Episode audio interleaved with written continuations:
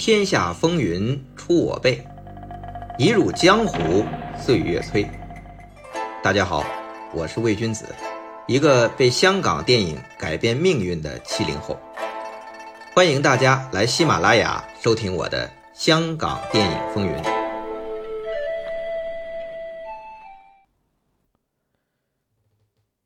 继续方逸华在一九八二年全面主政邵氏期间，盘点旗下老中青导演阵营，可打硬仗、能担大任者究竟有几人？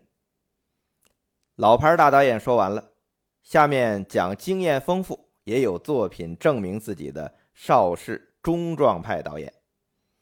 前文书讲到孙仲，可谓。李汉祥、张彻、程刚、楚原，得再加上个何梦华吧。这些前辈大导演之后，邵氏七十年代后期的中壮派代表人物。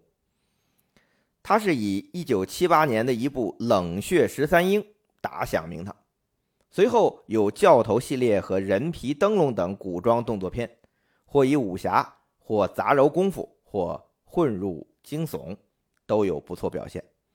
他是非常善于营造紧张气氛，所以得了个“紧张大师”的行内赞誉。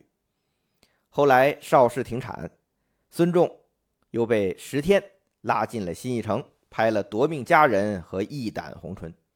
一九九二年，新艺城收摊的最后几部电影之一《女校风云之邪教入侵》也是孙仲导演。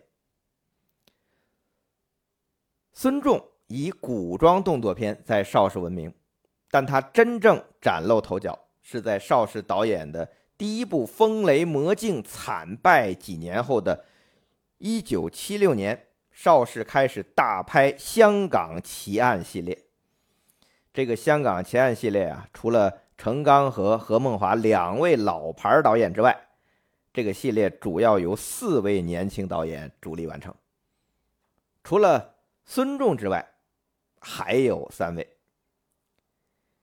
他们三位再加上孙仲，可以说是七十年代后期邵氏中壮派的中流砥柱。那这三位是谁呢？就是华山、桂志红和牟敦福。先说华山导演，他在邵氏呢是从摄影师做起，在电影这行啊，早年间没有电影学院，国外回来的专业留学生，所以只能在片场。啊，从小工一点点熬起。你像大导演如李汉祥，也是从美工做到副导演，最后才有机会担正导演。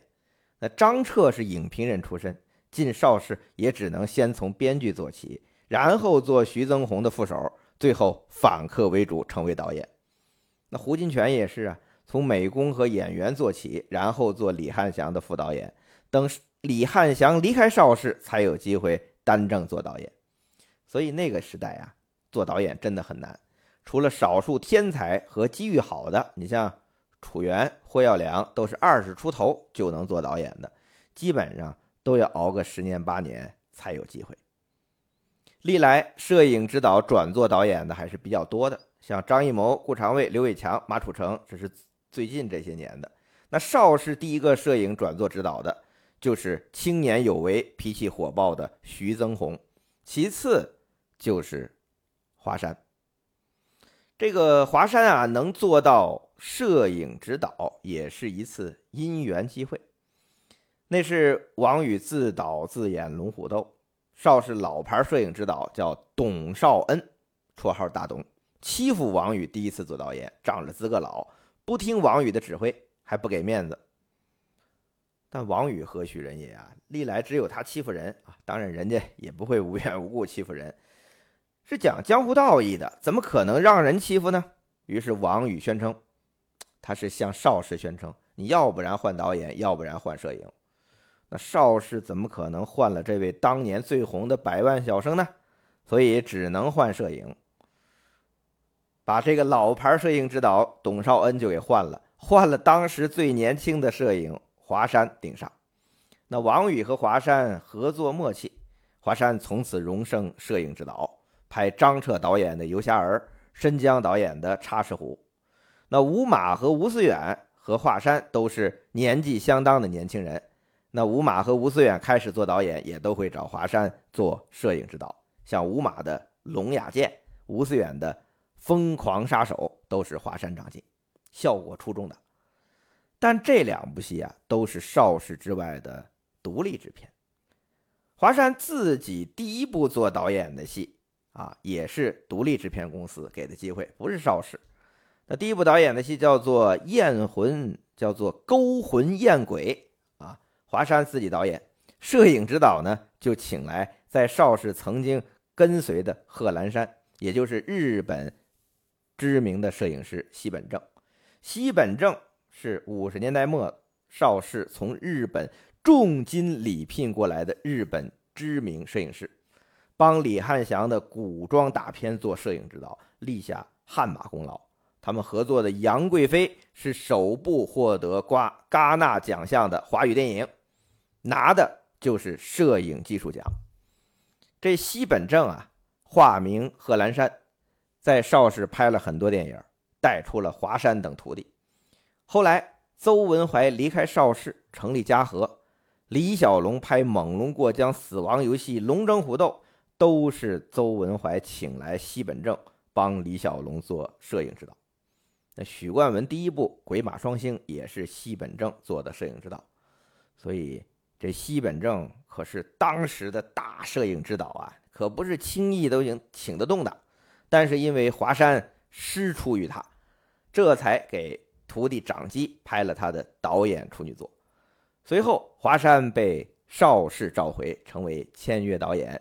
第一部《中国超人》，华山又是请师傅出马担任摄影指导，结果《中国超人》大卖，奠定了华山的地位。随后，华山和孙仲、桂志红、牟敦福联手为邵氏拍摄《香港奇案》系列，这华山是拍了三集，分别是《血溅吊颈岭》《大家姐》。和法网难逃，摄影师出身的华山和桂志红、牟敦福打破了片场影棚的限制，走出邵氏实景拍摄，结合香港当时的社会问题，拍出了奇案片巨力逼人的真实感。这香港奇案系列有程刚和何梦华两位老牌导演带队，成绩不俗。孙仲。华山与桂志红、牟敦福也都成为方逸华主政邵氏时期的得力干将。这几位啊，都有一个共同的特点，就是什么都能拍。这也是很多香港电影导演的共性：什么武侠呀、功夫啊、金庸啊、轻功啊、社会现实啊、淫邪鬼魅呀，他什么题材都能上手。除了1976年的《香港奇案》系列，孙仲。华山和牟敦福三位少壮派新导演，在第二年，也就是一九七七年，还联手拍了一部《红楼春梦》，帮邵氏打了一场硬仗。这场仗的结果是牟敦福脱颖而出，受到六老板和方逸华的赏识。发生在一九七七年底到一九七八年初的。《红楼梦》七胞胎大战可以说是轰动当时的港台影坛。这事儿啊，缘起是第一机构的黄卓汉老板找李汉祥拍黄梅调《红楼梦》，李汉祥本来答应了，还定了林青霞、张艾嘉演出，但因为李汉祥与邵氏续约了，所以方逸华与黄卓汉商量，李汉祥导演的这《红楼梦》就由邵氏。投资拍摄，给黄卓汉拿韩国的版权，但与此同时啊，已经离开邵氏的黄梅调影后凌波啊，就是因为主演李汉祥导演《梁山伯与祝英台》的下雨篇女演员小娟，后来啊改名为凌波的啊，这个凌波和她丈夫金汉，同时也在筹美筹备在拍《红楼梦》，不用说也是黄梅调，只不过是。在中国台湾省拍摄，嘿，这可好，戏还没拍，这李汉祥和金汉，就是凌波的老公，也是这个凌波主演的《红楼梦》的导演，和李汉祥先在媒体上吵起来了。这个金汉凌波就说呀：“李汉祥，你仗着邵氏是大公司，你以大欺小。”李汉祥说：“冤枉啊！我也不知道你们要拍呀，那我自己在准备呢，我不知道啊。”两家正吵吵呢，新加坡的一家片商找老导演岳峰，也要赶拍一部《红楼梦》，而香港的独立制片代表吴思远的思源影业也在打这个主意。都想抢在李汉祥和凌波两个版本之前上映，这一下可让邵氏大为紧张。所谓商场如战场，面对竞争对手，必须排兵布阵。凌波毕竟是黄梅调影后，他的《红楼梦》版本不容小觑。但由李汉祥导演、林青霞、张艾嘉主演的《金玉良缘》《红楼梦》对阵，倒也不惧。本来啊，这新加坡片商找岳峰导演《红楼梦》，可是让六老板吃了一惊的。要知道，老导演岳峰离开邵氏之前的最后一部戏就是筹拍《红楼梦》，而且已经录了一部分曲子，但因为岳导演和邵氏续约没谈拢，离开了，所以没拍成。那个时候正好赶上李汉祥回朝。和邵逸夫商量，哎呀，回来了，拍什么题材呢？邵逸夫就建议拍《红楼梦》，但李汉祥还没做好准备，也不想用岳峰留下来的啊做的那几个《红楼梦》的曲子，就推了。结果呢，他就拍了《大军阀》。本来邵氏筹备啊，岳峰导演的《红楼梦》版本啊，理所应当就应该是当时还在邵氏的凌波演贾宝玉。这也是凌波希望能够借此东山再起的希望和筹码，但李汉祥这么一推啊，人家不拍《红楼梦》，凌波的星路转运机会就没了。等到一九七五年，李汉祥导演《倾国倾城》，这凌波呀只能演隆裕皇后，也就算个女三号。《倾国倾城》你算啊，女一号肯定是演慈禧的卢燕啊，女二号那得是演珍妃的逍遥啊。凌波一看，也不知道这算不算李汉祥记恨他当年没有跟他一起离开邵氏啊。反正我感觉你这李大导演是不会重用我凌波了。于是啊，凌波离开邵氏，与老公金汉正式扎根中国台湾省发展。他们夫妇计划拍《黄梅调红楼梦》，也是希望再战影坛。毕竟凌波是黄梅调电影的一代影后。他以反串闻名，由他来演贾宝玉，影迷会很期待。但其实啊，凌波当时已经三十八岁了，年纪不小了。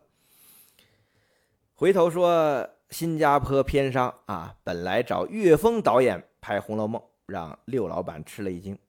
但随后的变化就让六先生放心了。原来这新加坡片商找的是以前的邵氏编剧。邱刚健写的剧本，还许诺邱刚健你可以自编自导，但是私下里却不放心，就找了岳峰导演。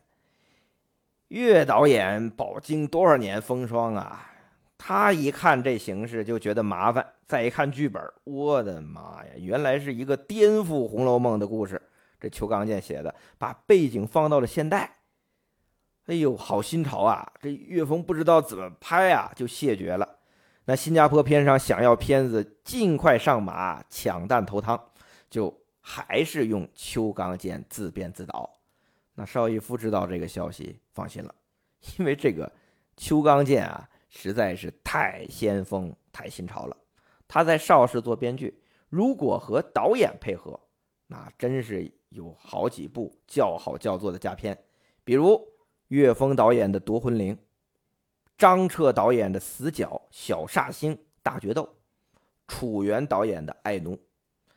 那邵逸夫本来也给邱刚健机会做导演，先拍了一部《我为情狂》，就因为手法太新，六老板看了一部分毛片这个毛片指的是粗剪的版本啊，这个不是你理解的那毛片六老板一看毛片看不懂啊。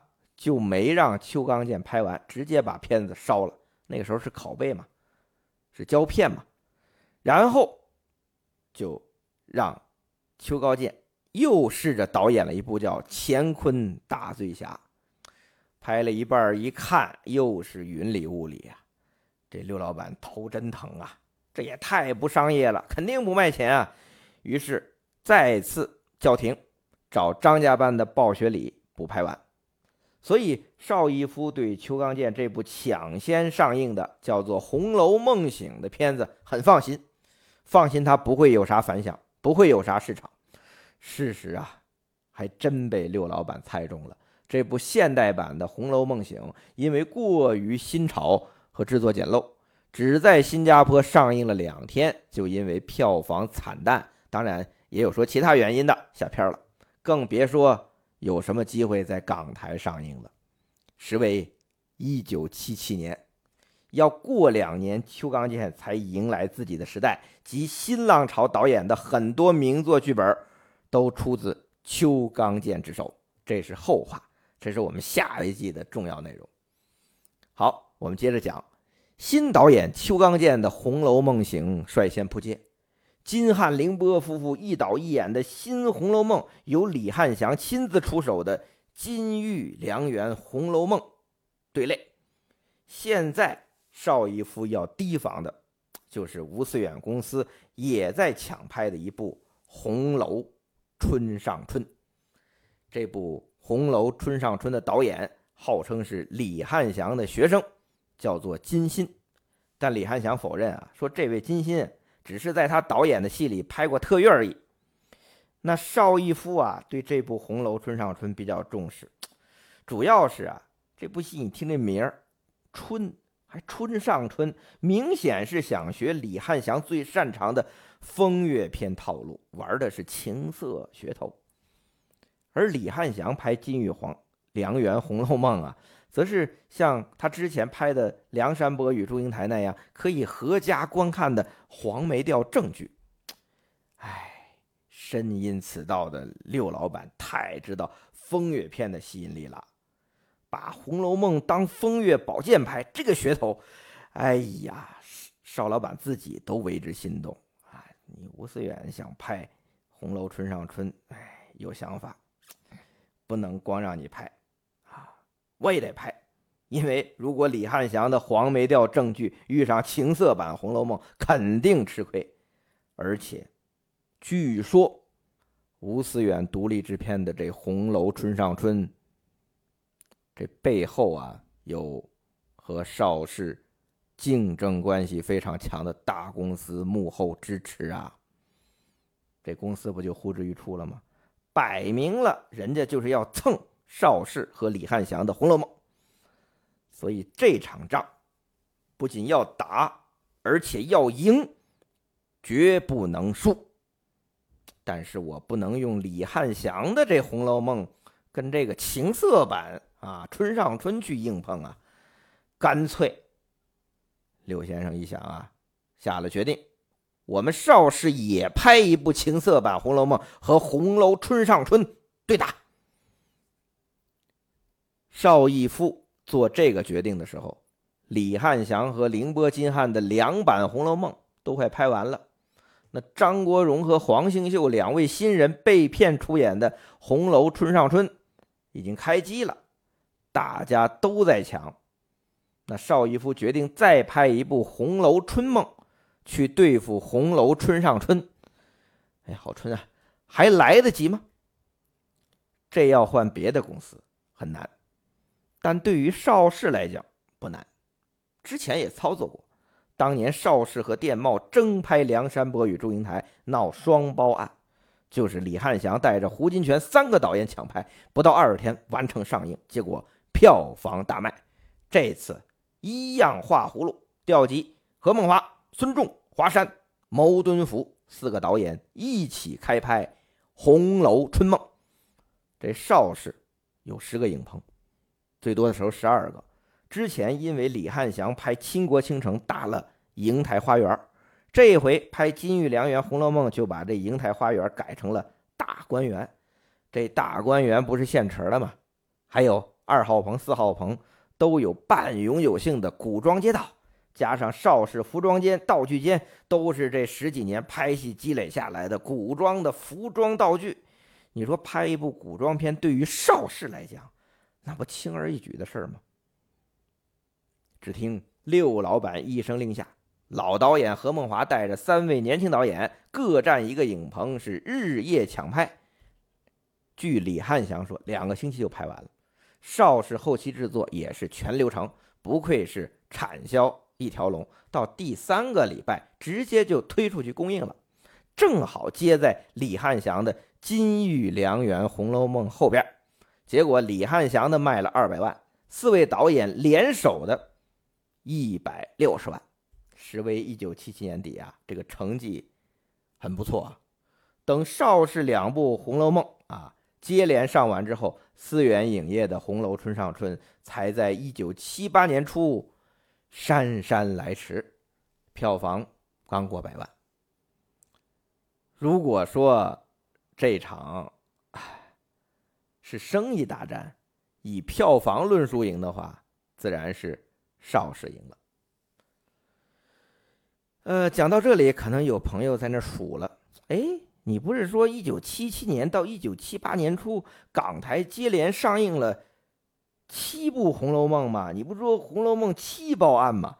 刚才你这么一说，咱们数数啊：邱刚健一版《红楼梦》行，李汉祥一版《金玉良缘·红楼梦》，凌波金汉一版《新红楼梦》，邵氏四导演联手《红楼春梦》，思源影业金勋导演《红楼春上春》，才五部啊！哪来的七部啊？嗨，还有两部旧版《红楼梦》，一是内地徐玉兰和王文娟的粤剧版《红楼梦》，因为粉碎了四人帮而解禁了，在香港的左派影院上映。的邵氏也立即推出了拍摄于六十年代袁秋风导演的版本，就是《红楼梦》啊，李汉祥想拍，最后被袁秋风拍的那个《红楼梦》旧片重映应战，所以。算上这两部旧版，那可不七部吗？这事儿如果不是真实发生，想都不敢想啊！合着一年之内，港台先后上了七部《红楼梦》，可以说是空前绝后了呀！七报案，你葫芦娃呀，对不对？以前《梁祝》《七仙女》闹的双胞胎常见。那邵氏粤语片《长凤新》都拍唐伯虎题材的三笑，也就三胞胎。好家伙，一九七七年闹了个七胞胎，哎。但话说回来，这场红楼大战究竟谁是赢家呢？要说这大赢家肯定是邵氏六老板啊。那我们不说六老板，我们说说其他，比如说这些电影的主创、台前幕后的导演和演员。李汉祥版票房最高，但这部戏啊，美术一流，唱词儿你去听去，没那么动听，尤其是和当年的这个《梁山伯与祝英台》比。故事主线呢，和内地的这个粤剧《红楼梦》，就是王文娟啊他们那版本，嗯，比较像。当时啊，还被这些报纸啊批评有抄袭之言。搞得李大导演在专栏连载连写几篇呢，给自己申辩。哎呀，好死不死，他也因为这部戏犯了心脏病，事后去美国做了手术。所以这个《金玉良缘·红楼梦》可是让李汉祥很伤。那这部戏呢，林青霞扮演的贾宝玉真是让人眼前一亮，扮相比张艾嘉的林黛玉要好，也更惹人喜爱。和李汉祥打对台的凌波金汉版《新红楼梦》，哎呀，就不成功。首先，这凌波演贾宝玉啊，已经快四十岁了；演林黛玉的也是从邵氏离开的娃娃影后李菁。两人其实都是成名于六十年代末啊，这个凌波更早，六三年啊，李菁也六十年代中期。你。现在这个新《红楼梦》可是七十年代后期了，两人年纪都不小了，都小四十了。你说办宝黛，确实有点力不从心，加上布景寒碜，啊，你怎么跟邵氏的这个《金玉良缘·红楼梦》比呀？那可是场景美术的天花板啊！再加上这金汉导演啊，这故事和导演手法也不通。虽然有一代黄梅影后坐镇，在市场上。还是铩羽而归，那邱刚健的现代叛逆版《红楼梦》行，其实听着有点意思啊。这林黛玉、薛宝钗、贾宝玉都是现代版啊，是现代人的这种意思。可惜市场惨淡，不知谁看到过这部片子啊？可以在底下留言啊，探讨探讨。反正我是没看过。至于《红楼春上春》啊，庸俗不堪，即便是当风月片来看，也是啥也不是。唯一可取之处就是张国荣的贾宝玉扮相真不错，但是这个可取之处也挺可耻，糟践了。那这么一说，这四部《红楼梦》的主创啊都没啥赢家。那么只用两星期就赶出来的邵氏风月版《红楼春梦》，又如何呢？原来啊，这《红楼春梦》是四个导演各起一段红楼故事，拍了四段，集成了一部电影，有点类似现在 《我和我的祖国》系列吧。但在当年啊，这也是非常流行的商业模式。你像李翰祥、胡金铨、白景瑞、李行四大导演各拍一段，凑起来的喜怒哀乐都是此类。对于啊邵氏这四位新老同行同事导演的四段《红楼春梦》，李翰祥啊是这么评价的：他说，何梦华的思琪与潘佑安，华山的红楼二优拍的平平稳稳。为啥呢？因为何梦华、华山这两位老弟呀，都是好好先生，平时一谈到女人都脸红。你说叫他们做春梦，那可不就是赶鸭子上架吗？至于孙仲导演的风月宝剑这一段啊，其实也是中规中矩，不过是于莎丽这位李汉祥挖掘的肉弹明星演风骚戏。李汉祥觉得孙仲拍的。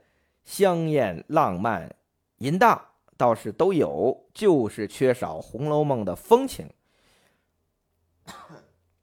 尤其是于莎丽版的王熙凤，这眼睛啊还粘着这长睫毛，还涂着蓝眼圈在床上还跳起了迪斯科，实在是太新潮了。不知道邱刚健那版更新潮的是什么样的啊？很想看啊。唯有这牟敦福导演的秦可卿吟丧天香楼这段，让邵逸夫另眼相看，认为拍的最理想。按李汉祥的这个连载的那个文章里说啊，六先生认为牟敦福在检查制度的范围之内，乐而不淫，满足了观众的欲望。当时啊，这牟敦福刚从台湾来香港不久。到邵氏只和桂志红各拍一段，合成《香港奇案》第三集，还没有露出锋芒。直到邵氏敢拍《红楼春梦》，这才与另两位青壮导演华山和孙仲，以及老好人老牌导演何梦华各拍一段，这算脱颖而出。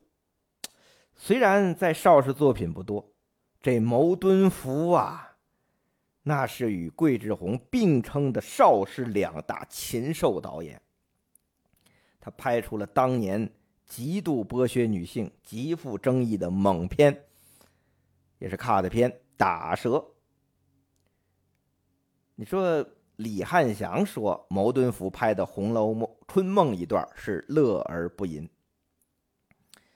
这个点评啊，我不太认同，因为你要让我说。就是《天龙八部》包不同的口头禅，哎呀，非也非也。作为香港电影史上著名的禽兽导演，“乐而不淫”这四个字，我认为是用不到牟敦福头上的。究竟这部牟敦福拍的啊这段秦可卿吟丧天香楼，是不是李汉祥口中的“乐而不淫”？是不是小弟我的“非也非也”？我们下期搞个明白。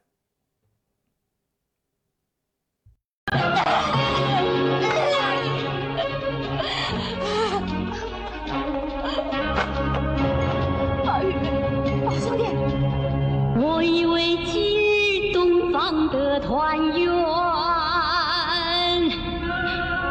谁知道月老错把红线牵什么人偷天把日还？为什么